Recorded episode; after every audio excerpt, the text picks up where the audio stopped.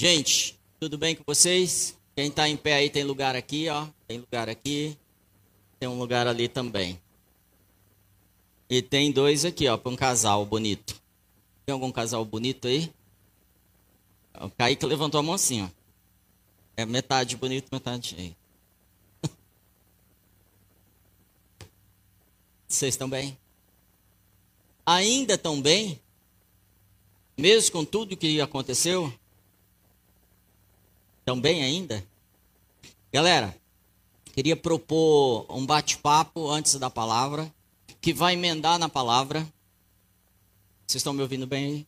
Tá dando um eco aqui. Aí, é, essa semana a gente teve eleição, semana passada, quem não sabe, às vezes alguém não viu.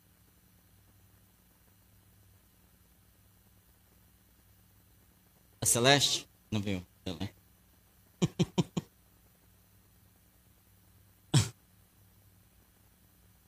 Pessoal, e a maioria, vou dizer assim, talvez uma grande maioria de nós aqui na casa, tínhamos uma, o que, eu posso dizer, uma tendência, um viés,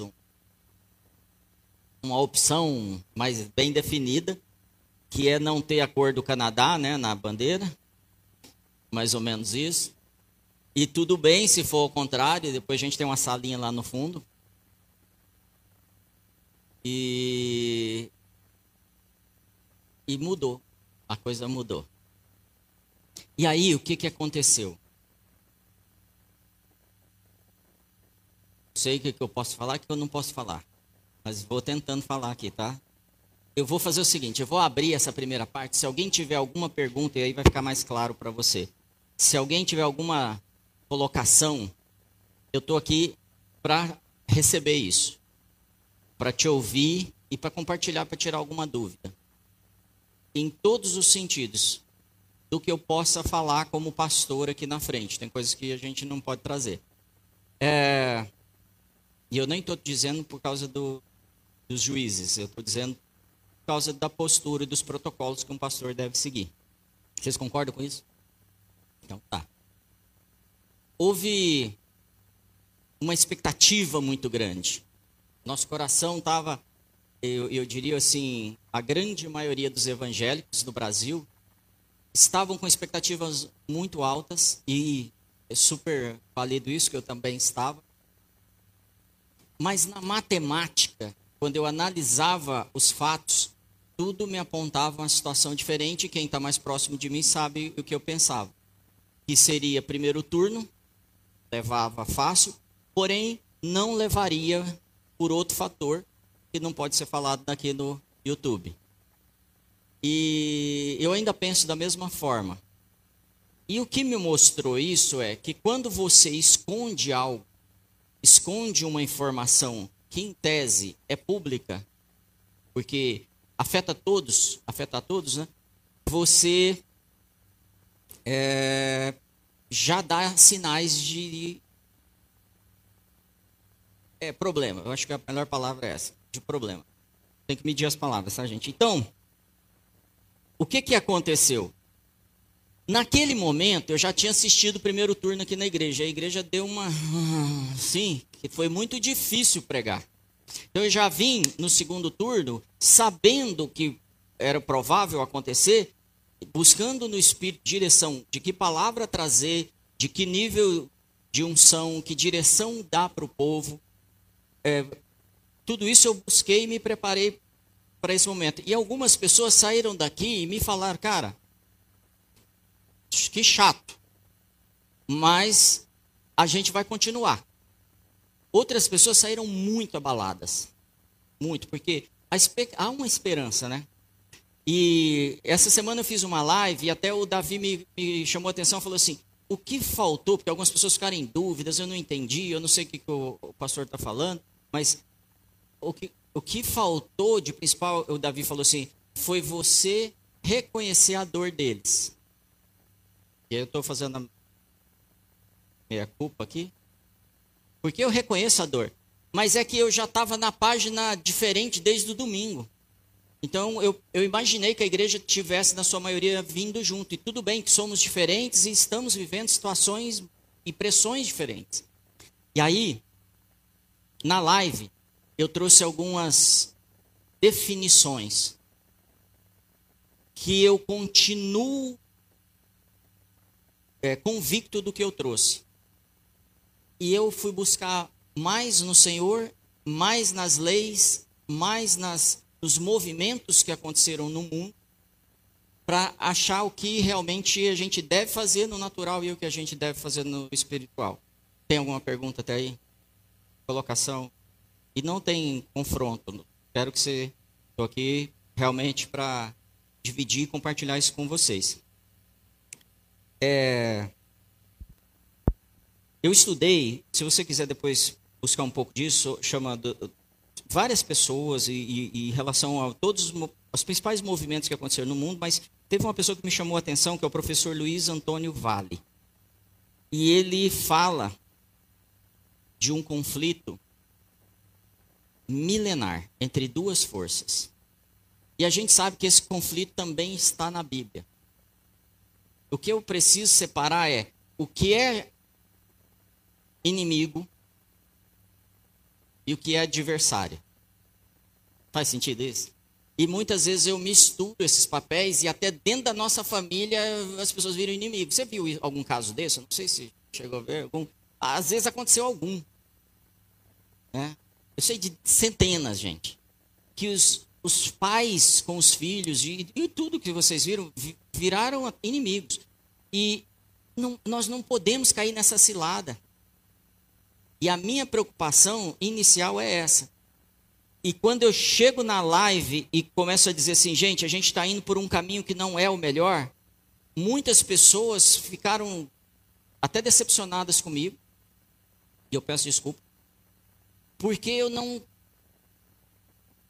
concordei, talvez, com a, com a estratégia. Porque eu, quem me conhece, sabe que eu sou de infantaria. Se você chegar aqui e está tendo reforma na igreja, eu estou lá na frente. Eu vou estar tá em cima da escada e desligando os fios ali, matando o rato que entrou. Tudo. Vou estar tá envolvido nisso. Eu sou de infantaria, eu fui treinado. O que é uma pessoa de infantaria? Aquela pessoa que vai para o combate e ele enfrenta todo tipo de situação. Ele vai entrar na trincheira, ele vai correr o campo, ele vai atravessar o rio, ele vai subir a montanha, ele faz de tudo que for, tudo que for necessário é o, o Zé, como é que chama? Severino. Ele é o Severino. Então eu sou o Severino. Fui criado assim como. E nem uma. Pelo amor de Deus, vamos falar que eu sou se, é, Severino fóbico. Não sou Severino fóbico. Né? Eu estou me enquadrando nesse, nessa categoria, que é tão importante.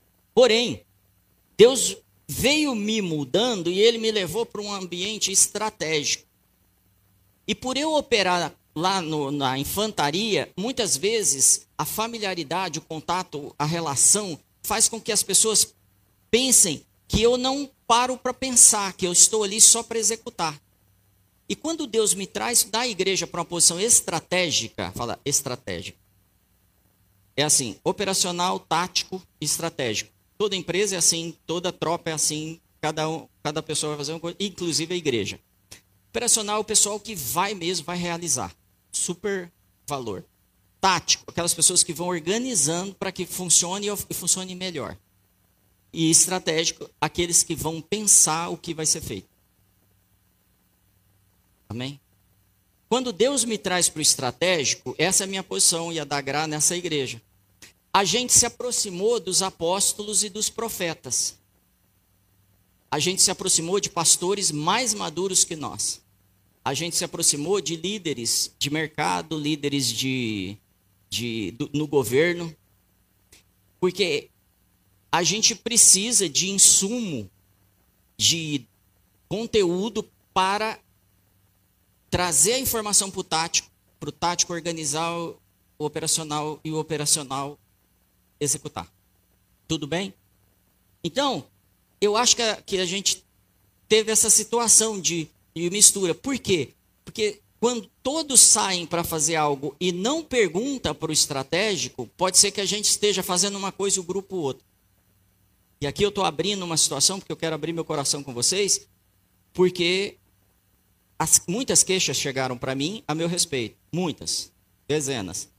E elas falam de um comportamento que eu não quero ter com a igreja. Então, estou abrindo essa situação para você poder procurar. Porém, pode ser que eu saiba de coisas por causa dessa posição, e eu não quero dizer que é uma posição melhor, é uma posição que te dá mais, mais informação para distribuir. E aí a igreja é, não percebeu. Como pode ser que faltou parar para comunicar?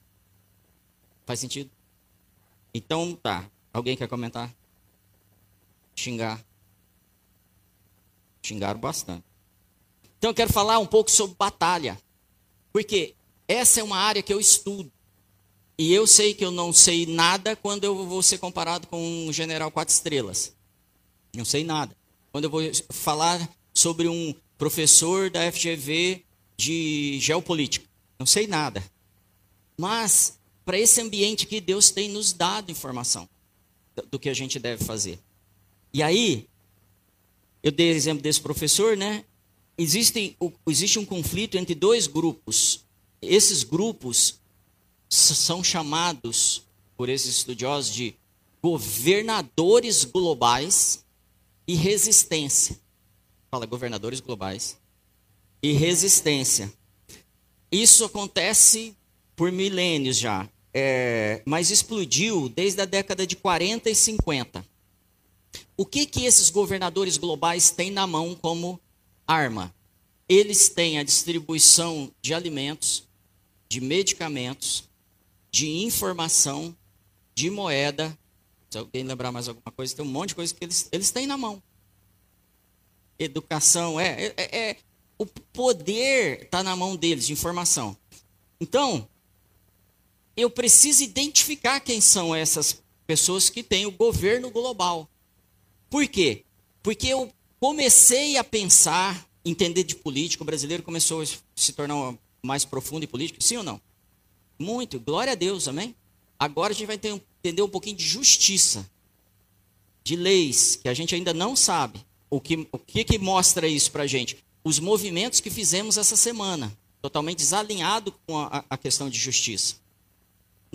Gasta energia nossa. E eu acredito no movimento de rua. Tá? Eu vou dar exemplos para vocês.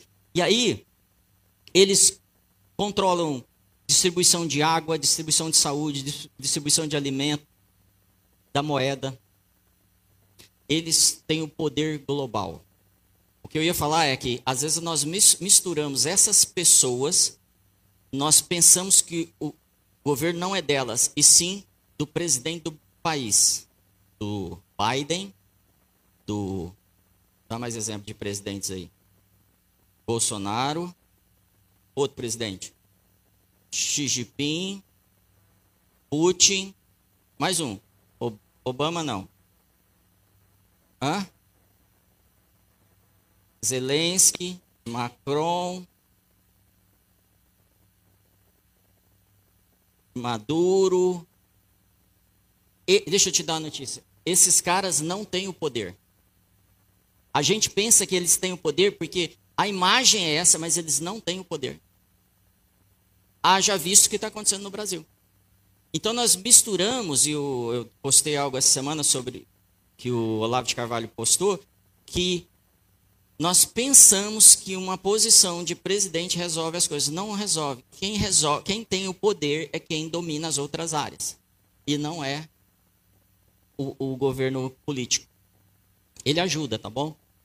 O Just, ele tomou, a igreja Just tomou uma decisão de desenvolver um braço dela que está muito difícil de desenvolver, mas eu creio que Deus colocou no nosso coração e a gente vai, vai realizar, que chama Nations. Fala Nations.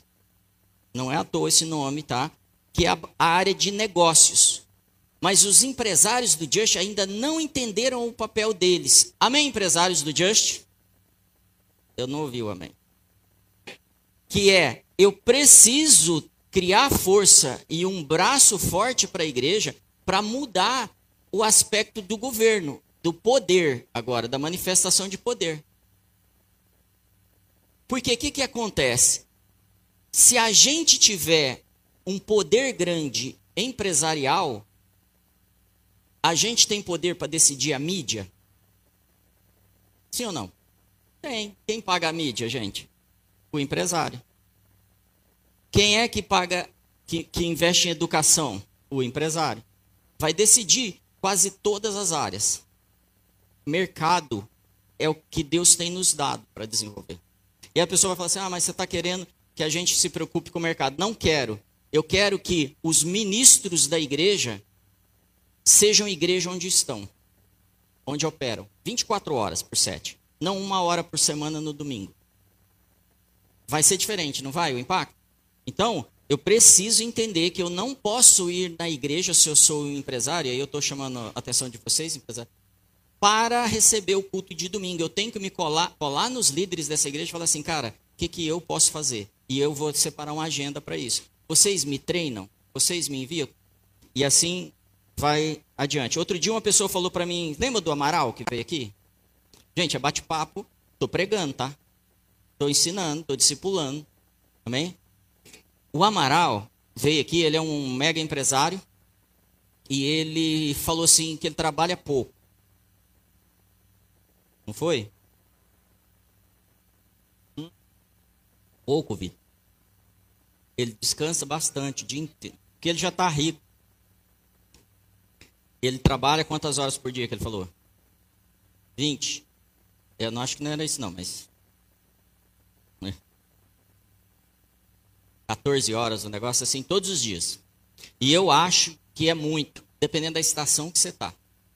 Tem estação que você vai ter que trabalhar muito. Tem estação que você vai parar. Amém? Eu preciso discernir a estação que eu estou. Mas eu vi pessoas falando assim: eu nunca vou fazer isso na minha vida. Mas está fazendo. Está trabalhando muito. Mas está trabalhando sem orientação, sem desenvolvimento. Sem... E aí, é pior, não é? Então, a gente precisa, como igreja, entender qual é a nossa força. Se nós tivéssemos aqui mais professores, a gente estaria falando assim, ó, precisamos desenvolver os professores, precisamos criar uma escola, não é isso? E vai acontecer. Pode escrever que vai acontecer. Mas agora nós precisamos de pessoas que vão construir as escolas. Mas está difícil de levantar o recurso para construir a nossa escola aqui no. Nós precisamos de um valor pequenininho. Mas a gente precisa se unir para fazer. Hoje a Gra falou para mim assim: daqui a pouco, os professores não vão querer mais trabalhar lá. E nós somos responsáveis por essas crianças. Se ninguém ajudar, gente, Deus vai resolver através de um ou de dois. Mas a minha sugestão, aproveita essa porta, essa janela. Esses líderes, esses líderes que têm o poder verdadeiro, é, eles operam através de uma estratégia de guerra. E aí eu vou contar para vocês cinco estratégias de guerra rapidinho, anota aí. A primeira chama gerações de guerra, melhor, tá bom? Isso não é, não fui eu que criei, isso vem dessa ciência de movimento de bélico, inclusive. É a estratégia de massa. Fala massa. É, presta atenção nisso que vai ser importante para você. Que é assim, os exércitos formavam linhas de massa e eles não, não deixavam as pessoas passar. Lembra da guerra do, da antiga, da época do Davi, daqueles caras. Então eles eram treinados em massa.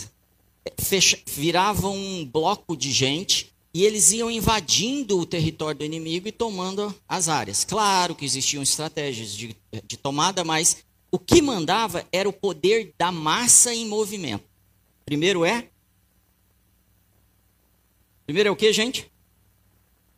A segunda geração é o poder de fogo agora é uma capacidade de matar gente em larga escala. Como é que aconteceu esse poder de fogo? Sabe o que é, que é catapulta?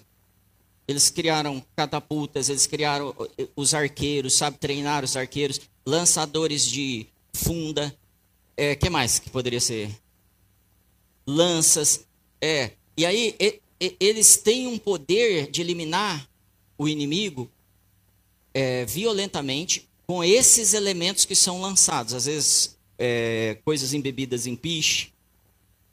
O terceiro, o, o primeiro é, o segundo é poder de fogo.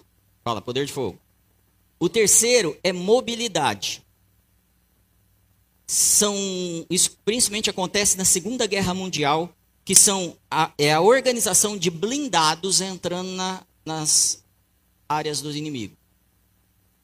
Então, como acontecia? Quando os inimigos estão atirando, ele está de blindado passando por cima dos inimigos. Isso aconteceu. E aí eles vêm com as metralhadoras matando gente, mas eles estão protegidos. Não existia blindado até ali. Ok? Então, essa é a terceira geração, chama geração de mobilidade.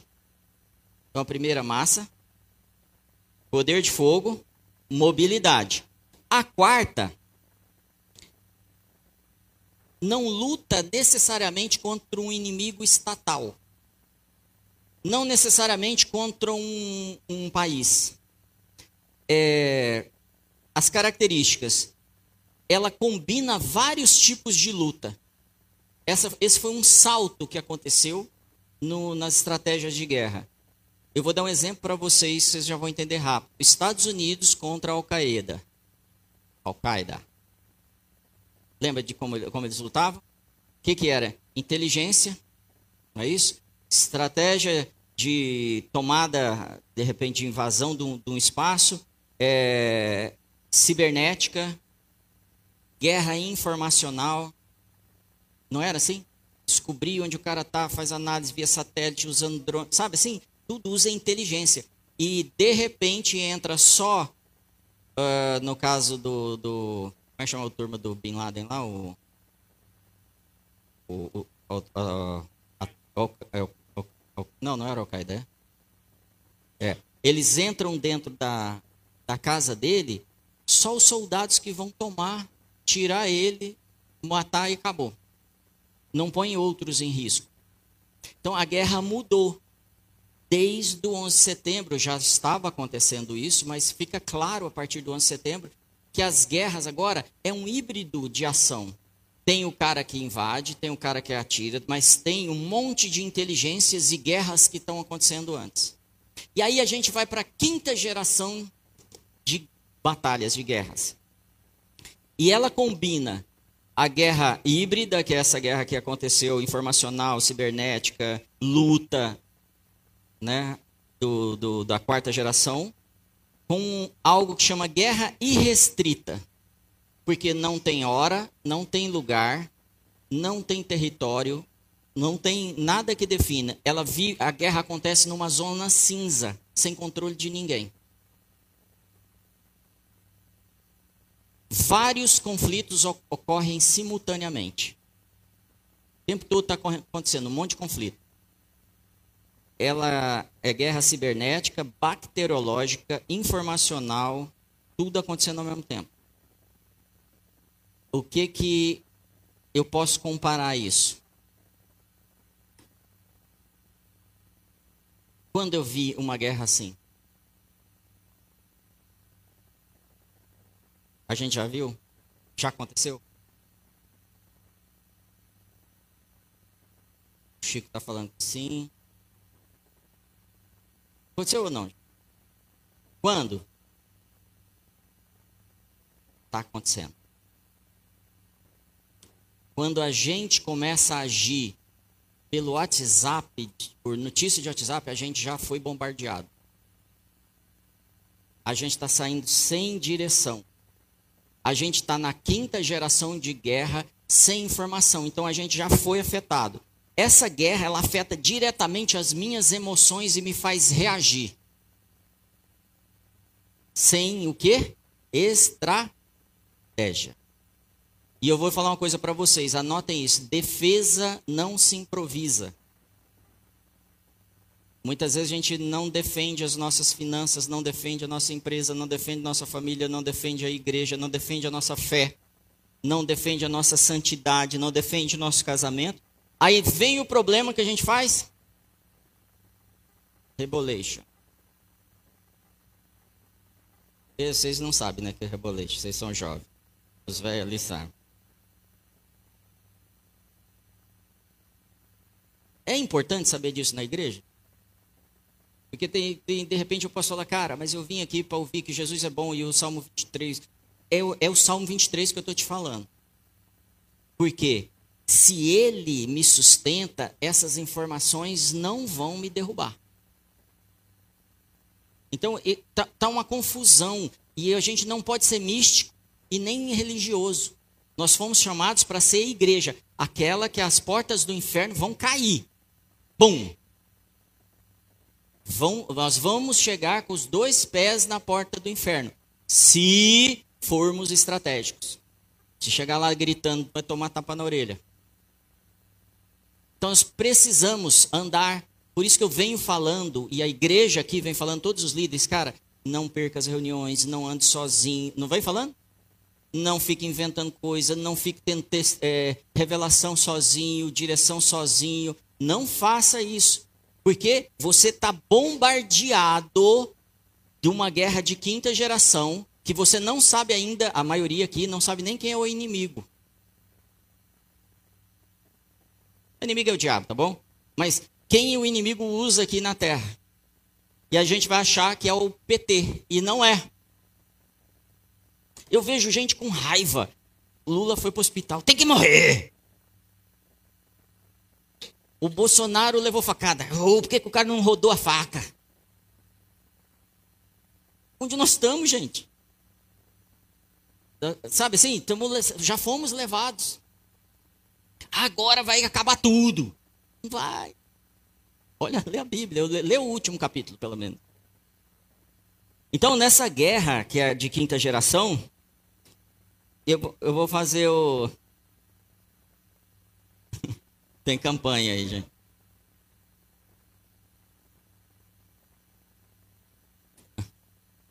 Tá levando dura aqui, ó. Perdi até o rumo aqui.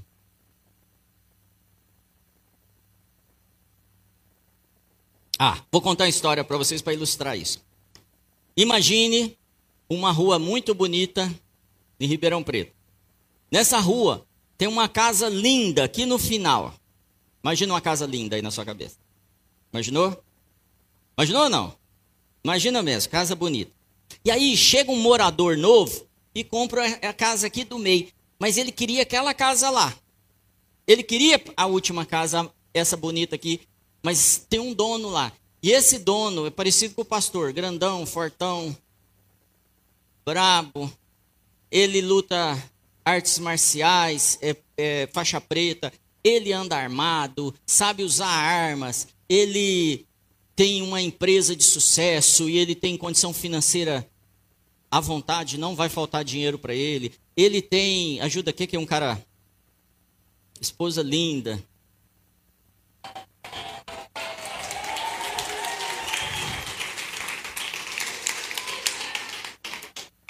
Quem fala o que quer, ouve o que não. E aí tem a última casa aqui. Vamos voltar para casa bonita. E esse cara, ele ah, realmente assim, ele tem muitos amigos influentes, então qualquer emergência ele consegue ter acesso a tudo. E é um cara muito inteligente, formado, informado, atualizado. Pensa essa, essa figura ali, tá? E esse cara chegou e ele quer comprar essa casa. Só que o dono dessa casa bonita não quer vender. Imagina essa cena que, que ele tem que fazer para conquistar aquela casa? Fala, guerra de quinta geração. Como ele faz isso? Ele se aproxima, fala, amigão, tudo bom, você é bonitão, parece o pastor, não sei o quê. E aí, eu trouxe aqui uns doces para você. Só que esse doce tem uma toxina. Essa toxina não mata na hora, não. Mas ela começa a fazer o cara se sentir mal. E no outro dia leva uma batatinha frita e ele tem mais um pouquinho de toxina. E dez dias depois, esse cara está se sentindo mal, ele não sabe o que é, porque não dá para identificar o que está acontecendo com ele. E fisicamente ele está meio abalado. E aí esse amigo fala assim, cara, fica, fica mais em casa, não vai trabalhar não. Você precisa se cuidar. E ele fica em casa, é, comendo aquelas toxinas e recebendo toxina do amigo e não, e não avança. Passa uns dias, esse amigo vai lá na empresa que ele trabalha e fala assim, ó, o rapaz lá não está bem. é melhor você ter cuidado, você vai ficar sem funcionário. O que, que vai acontecer agora? Vai perder o emprego. Perdeu o emprego, ele perde os recursos, a condição financeira dele. Sim? E ele começa a ser afetado, ele precisa improvisar, ele precisa usar os, os, os, as reservas dele. E ele está se sentindo cada dia mais doente, mais fraco. E o amigo vai falar: Cara, isso aí eu já vi um caso assim. E ó, chama Procotó. Não tem jeito. Mas vai se preparando, porque se caso você partir, você deixa um, uma ajuda aí para sua família, vai. E aí ele vira para os funcionários desse cara, fala assim, ó, o patrão de vocês está muito ruim, deve morrer, não sei se vai pagar vocês, é melhor vocês saírem. Aí ele agora não tem apoio de ninguém, está sozinho. E a casa começa a ficar abandonada. O que, que acontece com o valor da casa? E ele continua dando toxina para esse cara. E falando coisas na mente dele que vão fazendo ele. Falar coisa na mente deixa as pessoas deprimidas? E por que, que você fica assistindo o que você assiste? É toxina. E tá te falindo. Falindo seu casamento, falindo sua saúde emocional, física, financeira. Tá falindo você. Ah, mas esse pastor nem gosta de ir lá. Tem... Ouve o culto dez vezes, gente. Pega um pastor que você gosta, vai lá, ouve o cara. Pega uma mensagem, lê a Bíblia. Medita nas, nas escrituras. Fala, Senhor, eu preciso ser curado. Tem uma, um inferno acontecendo na minha mente de perder o emprego, de Covid. De... Não foi isso que a gente viveu? Gente, a gente não parou, sabe por quê? Porque nós não recebemos a toxina. Porque senão nós não teríamos ido lá para fora. Provavelmente você não estaria aqui. A gente trabalhou na pandemia mais do que antes. A gente foi para a favela, a gente foi visitar as pessoas, a gente foi para o hospital, a gente fez culto, a gente fez reunião nos lares e ninguém podia fazer. Sim ou não? E aí tem gente que vai falar assim: "Ah, mas isso é contra a lei". Sim, eu punha o negócio da como é que chama do, do iFood nas costas, porque com, o iFood pode, você está protegido. E chegava para fazer visita com a malinha do iFood, porque o iFood podia entrar, não podia? Por que eu não posso? E lógico. Por quê? Porque são toxinas formando a minha mente. E aí esse cara fala assim: bom, só falta uma coisa, eu vou estragar a rede de esgoto dele e ele vai desesperar e ele vai vender essa casa. Porque eu já ofereci 50% do preço e ele não me vendeu. Aí ele vai lá, em top a rede de esgoto, começa a ficar terrível a casa. Aí, o que, que esse cara, dono da casa, faz? Procura o amigo e oferece vender a casa por quanto? 50%. Aí o que, que esse cara fala pro, pro amigo? Tá caro. Pago 10. E ele vai vender. E ele vai falir. E a empresa dele vai falir. E a saúde dele vai ruir. E o casamento dele vai ser destruído. Essa é a guerra de quinta geração. Ela está dentro da igreja. O inimigo está operando aqui. Todas as segundas-feiras, na hora que você levanta. Nós temos um inimigo e nós não estamos olhando para ele. Estamos achando que é o pastor que está falando coisa demais. Ah, mas pastor quer que a gente se desenvolva. Eu quero mesmo. Quero que você vença esse inimigo. Quero que você me ajude a vencer o meu inimigo. E eu preciso de você nas fileiras. Porque ele só está operando porque somos divididos. E toda vez que dividimos, nós damos legalidade para ele operar. Temos legalidade para ele operar o reino dividido. Brum, ele cai. E assim tem se vencido muitos crentes, muitas famílias, muitas igrejas. Que, que eu decidi? Eu sou o cara de infantaria, lembra? Cara, eu não vou parar. Porque eu recebi uma promessa de Jesus, e a mesma que você recebeu, não é melhor, tá? Igualzinha e fala: Eu não tenho outra coisa para acreditar. Não existe outro lugar que tem palavras de vida. Só nele. Eu só tenho esse caminho. Eu não tenho segunda opção. Talvez você tenha, eu não tenho. E quando eu não tenho segunda opção, eu venço o inimigo. Enquanto eu tenho segunda opção, ele me vence aqui, na minha mente.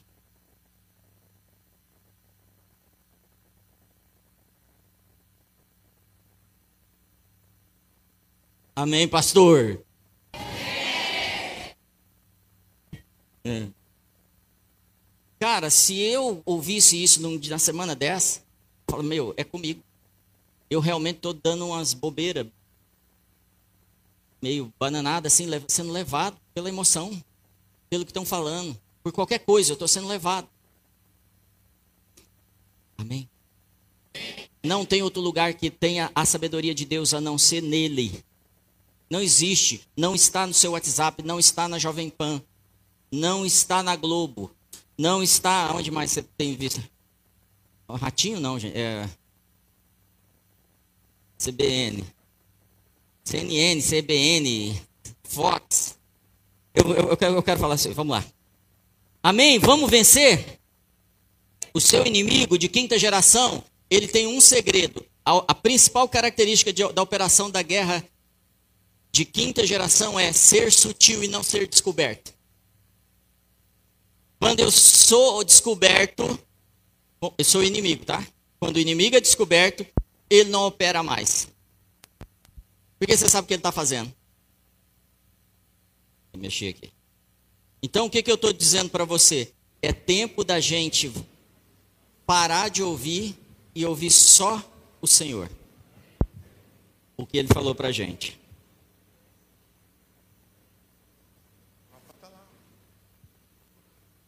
Amém.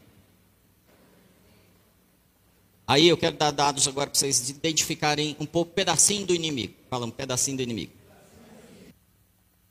E aí, antes disso, quero que você saiba que o jogo não acabou na segunda-feira. Mas a gente talvez esteja jogando outro jogo. No domingo, desculpa. Acabou um set. Fala, acabou o set. Mas a gente continua no game. Se a gente não for jogar outro jogo. É...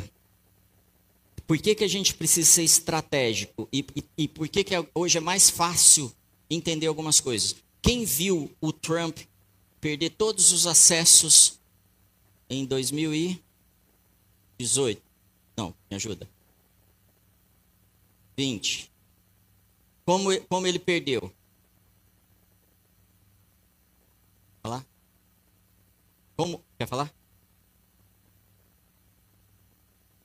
Amém. Como ele perdeu os acessos, o Trump? Alegando fraude nas eleições, fazendo um discurso. Aí tinha um grupo na rua, não tinha? Esse grupo, com pessoas do mal infiltradas, fizeram o quê? Invadiram o Capitólio. O que, que imediatamente vai acontecer com Trump? Tudo que aconteceu. Então, a gente não pode ser ingênuo de achar que os movimentos sem organização não vão criar mais problema. A gente precisa de organização. Por isso a gente precisa de líderes. Não sei se você está afim. Agora, falar é simples. Ser líder já é outra coisa. Exige de mim tudo isso. Essa questão de ser estratégico, de me expor, de organizar pessoas, de dar meu nome e de correr o risco de ser preso. Eu não estou aqui para te desanimar, estou aqui para te dirigir, te mandar no caminho certo. Porque se errarmos, pode ser que a gente perca como o Trump perdeu um monte de coisa. Seria diferente se, eu não sei se você é trumpista, não é, só estou dizendo assim, uma pessoa que tinha o poder de fala que ele tinha, ficou dois anos agora sem falar. Com certeza houve efeito, não houve? Do lado do, do inimigo. A gente tem um, dois candidatos agora para 2024 nos Estados Unidos: DeSantis e Donald Trump. Um, Donald Trump. Um dos dois deve ser o principal candidato e o candidato dos republicanos. Ok? Guarda essa informação. É... Manifestação ajuda? Sim. Fala sim. E não. Sim, se ela for organizada, tiver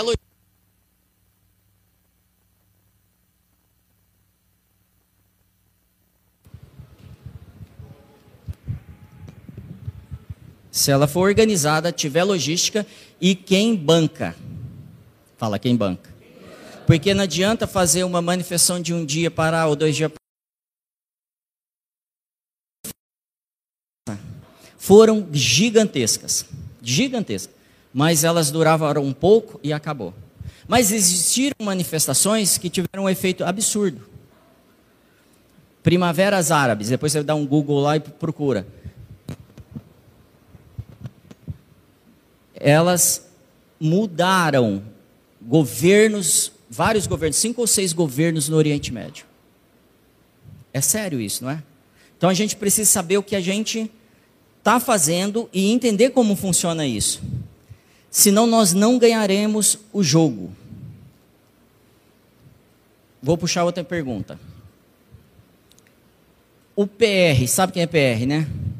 JB. O PR, ele tem o poder da narrativa? Não. Quem tem o poder da narrativa? O outro lado. Hã? O outro lado tem o poder da narrativa. Se você não tem o poder na, da, da narrativa, adianta você falar? Não. Se você fala sem o poder da narrativa, para quem você está falando? Para o seu clube. Você não tem mais força. E se você reparar, todo o movimento que a gente vem fazendo, a gente, é falar com o nosso grupo. Então, como igreja, a gente tem que ter uma influência onde a igreja não está impactando. Para isso, nós precisamos de braços sociais, profissionais, culturais. A gente precisa disso. E quanto tempo essa igreja vem chamando